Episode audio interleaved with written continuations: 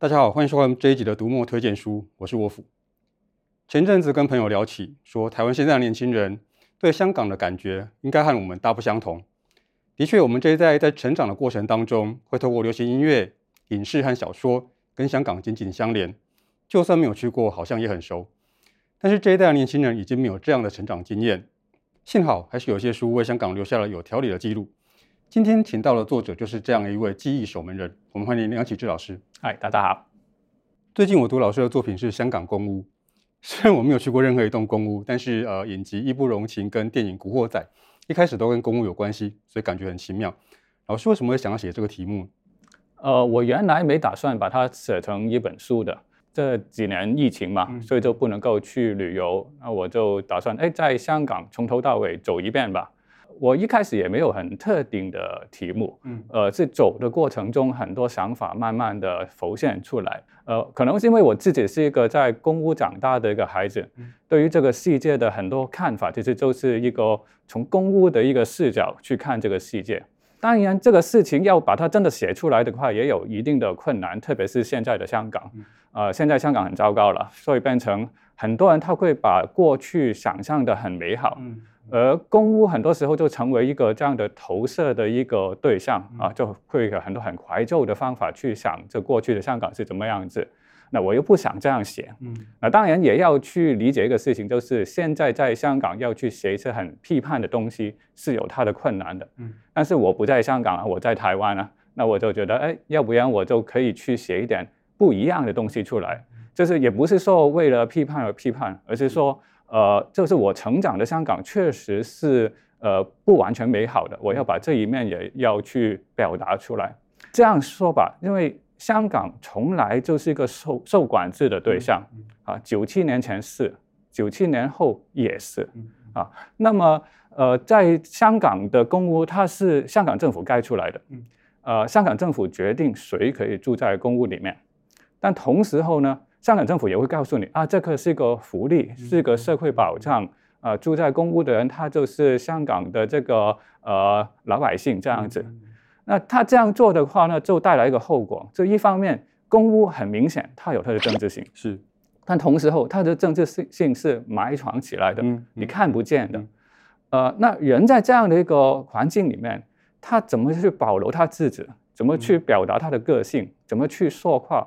那我觉得这个问题很代表香港，但是也不限于香港哈。嗯、所以我希望把这个东西说出来。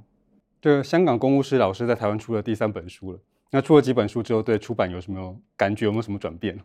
香港公务是在台湾出版的第三本书，每一次出版的时候感觉都不一样。但是这个改变，我想说是自己的改变吧，也是香港的改变。呃，我的第一本在台湾出版的书是呃《独立路上》，讲的是呃东欧前苏联国家他们独立之后发生的事情。呃，这个是二零一七年写的。呃，当时候在香港已经有人在喊香港独立了。那我对这句话从来是很有距离感的啊，因为觉得啊，它就是好像没有内容，这个很空洞的一个口号。所以我就跑了一趟东欧，我就真的去了这些国家，我去看一下啊，他们独立之后到底发生了什么事情。呃，特别是这要展开一个问题，就是关于身份认同的问题。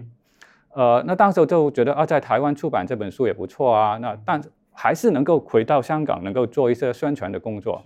今天的话就完全不可能了，当然是啊。那第二本书是呃香港第一课，这本书原来是我在香港教学的时候，跟这个中国的学生讲香港是怎么一回事的一个课堂的笔记，比较批判的说，这个香港到底是怎么一回事。呃，这本书当时候就是在二零一九年，刚好是香港最风风火火的时候出版的。呃，那在台湾出版有点带来的意外，就是成为了呃很多台湾的朋友了解香港的一个窗口这样子。呃，我来了台湾两年的时间，就遇到很多朋友去跟我说，啊，他是通过这本书去知道香港的事一些事情。呃，反过来说，也是这本书把我介绍介绍了给台湾的读者，所以这对于这本书我是非常感谢的。那来到第三本书，呃，香港公屋。呃，刚才说到了，就是比较批判性的去写关于香港的事事情，但是在现在要在香港这样出版的话，它会有它的困难，所以我一开始就去想，哎，那就在台湾出版吧。呃，所以这三本书它后面其实这可以说记录了我自己的改改变，但是也是香港在改变。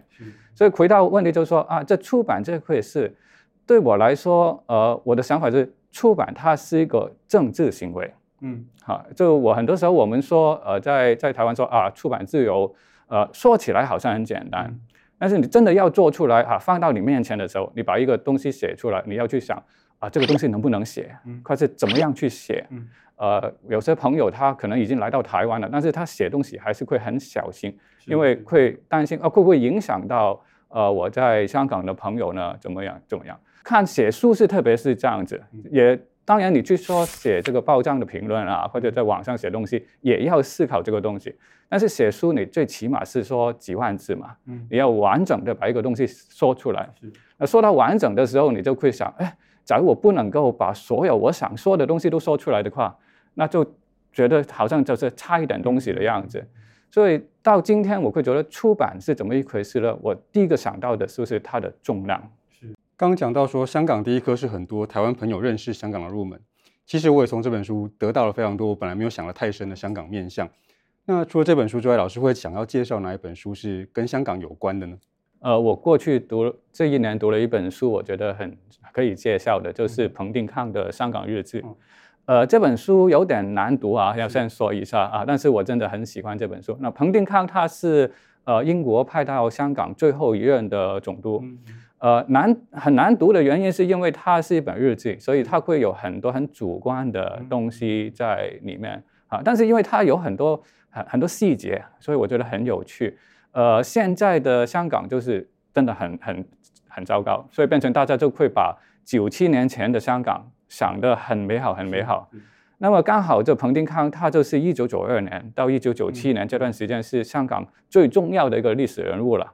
那是从从他的第一视角去看的话，会看到很多哎，我原来没有想过的东西。那我举个例子，就是他刚来到香港的时候，第二天他都就到街上里面去跟这个市民去聊天啊，去吃东西啊，抱孩子啊等等等，这各各种这个一个政治人物可以做的东西。是。但是，呃，当时候的香港其实从来就是一个殖民地。嗯，以前英国派过来的官员是不会做这样事情的，所以当时候在香港就觉得哇，这个这很大的事情啊，这完全改变了整个香港的政治的生态。嗯，呃，但是从日记里面看，当一当天他在说了什么，他一点都不在乎这个事情，因为他以前在英国就是一个政客，这这是他每一天都会做的事情。我觉得这个比较一下就很有趣了。那老师现在到台湾来了，接下来写作计划会是什么？呃，我现在在定期写一些关于移民相关的一些短文章，嗯，啊，就是因为自己来到台湾了嘛，就也希望去说一下一些关于香港人移民到世界各地的一些小故事。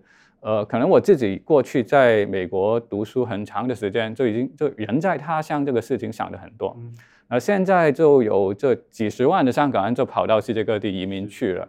呃，我自己也来到台湾了，所以就会去思考这个东西，就希望把这个东西写出来。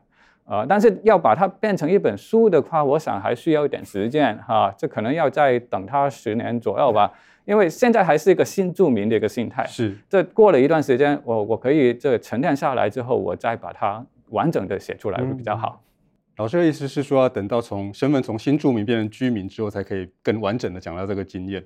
不过，因为我很喜欢老师的书，我希望不要再等到十年，然后在让老师回去写书之前，我要先麻烦老师做一件事，请大家关注梁启智，一有新书马上会收到通知哦。除了买书、看书之外，记得要按赞、分享，还有订阅读墨的频道哦。好，收工了，收工了，拜拜。